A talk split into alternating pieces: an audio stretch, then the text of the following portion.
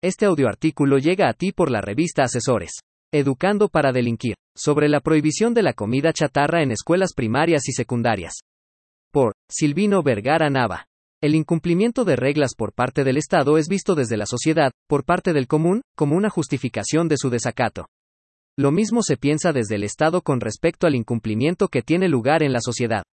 Mauricio García Villegas. Verdaderamente, se necesita muy pero muy poco criterio legislativo, como para aprobar la reforma a la Ley Federal de Educación que prohíbe la venta de alimentos de los que se denomina como chatarra, pues no se dimensiona las consecuencias que esto representará. Ya está en los anales de la historia que en el año de 2013 se aprobaron por el Congreso de la Unión, por recomendaciones de la Organización Mundial de la Salud, dos impuestos para acabar con el consumo de los productos chatarra, que fueron el impuesto sobre alimentos no básicos, que en el fondo se trata del impuesto al valor agregado a los alimentos y por otro lado, el impuesto sobre bebidas refrescantes, que no hicieron otra cosa más que aumentar la recaudación del Estado y que tuvo que entrar al rescate de esos impuestos la maltrecha Suprema Corte de Justicia de la Nación, que debió de justificar la constitucionalidad de esos impuestos, aduciendo que se trataba de contribuciones con fines extrafiscales que permiten proteger el derecho a la alimentación sana. Indudablemente que fue un ejercicio de contorsionismo jurídico, todo provocado por leyes impuestas e imprudentes y que los legisladores de ese tiempo no pudieron rechazar. Pero, en la actualidad no han cambiado las cosas en el ámbito legislativo, es evidente que parte de la crisis del Estado en que nos encontramos tiene mucho que ver con el poder legislativo y la falta de regulaciones respecto a las responsabilidades de los legisladores en su cargo público, es decir, hace falta una ley de responsabilidades legislativas, que desde luego nunca se va a aprobar con estos miembros del Congreso de la Unión. Por lo pronto, está a punto de materializarse otra imprudencia más, que consiste en la aprobación de que se prohíba el consumo de alimentos denominados como chatarra en las escuelas primarias y secundarias, sin establecer otras medidas o alternativas, más que simplemente la prohibición. En resumen, se está materializando en las escuelas primarias y secundarias la educación para formar delincuentes. La razón es que, si solamente se prohíbe la venta de esos productos, sin otra alternativa, lo que se está provocando es algo muy peligroso y preocupante en México, que consiste en que desde niños, estudiantes de primaria y secundaria se educarán bajo la cultura del incumplimiento de la ley.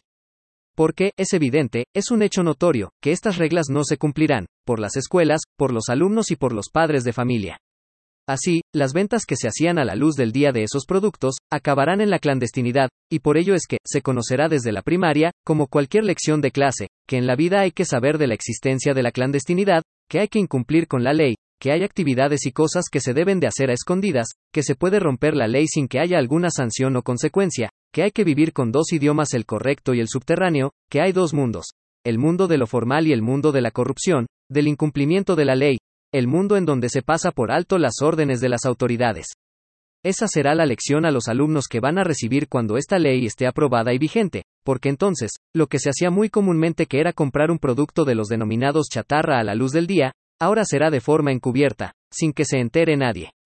Entonces, el riesgo que se sigue con esto es que se pierda la diferencia entre consumir simplemente alimentos chatarra con consumir drogas, total, Ambos están prohibidos y ambos habrá forma de que lateralmente se puedan adquirir, comercializar y consumir, es decir, todo al margen de la ley.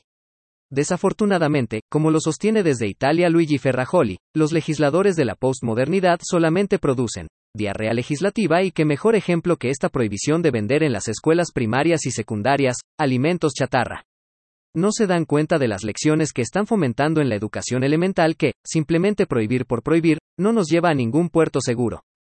Además, se olvida el legislador de la situación económica del país, en donde los padres de familia, en la mayoría, no cuentan con los recursos necesarios como para poder dar a sus hijos algún dinero para comprar algo que no sea los alimentos chatarra en las escuelas, pues hay que considerar que una de las ventajas de estos productos son sus bajos costos en comparación con productos nutritivos. Por ello es que prohibir por prohibir no es suficiente, no debería de caber en el legislador denominado desde la escuela francesa que heredamos del siglo XIX como racional. Por el contrario, lo que se está fomentando es, educar para delinquir.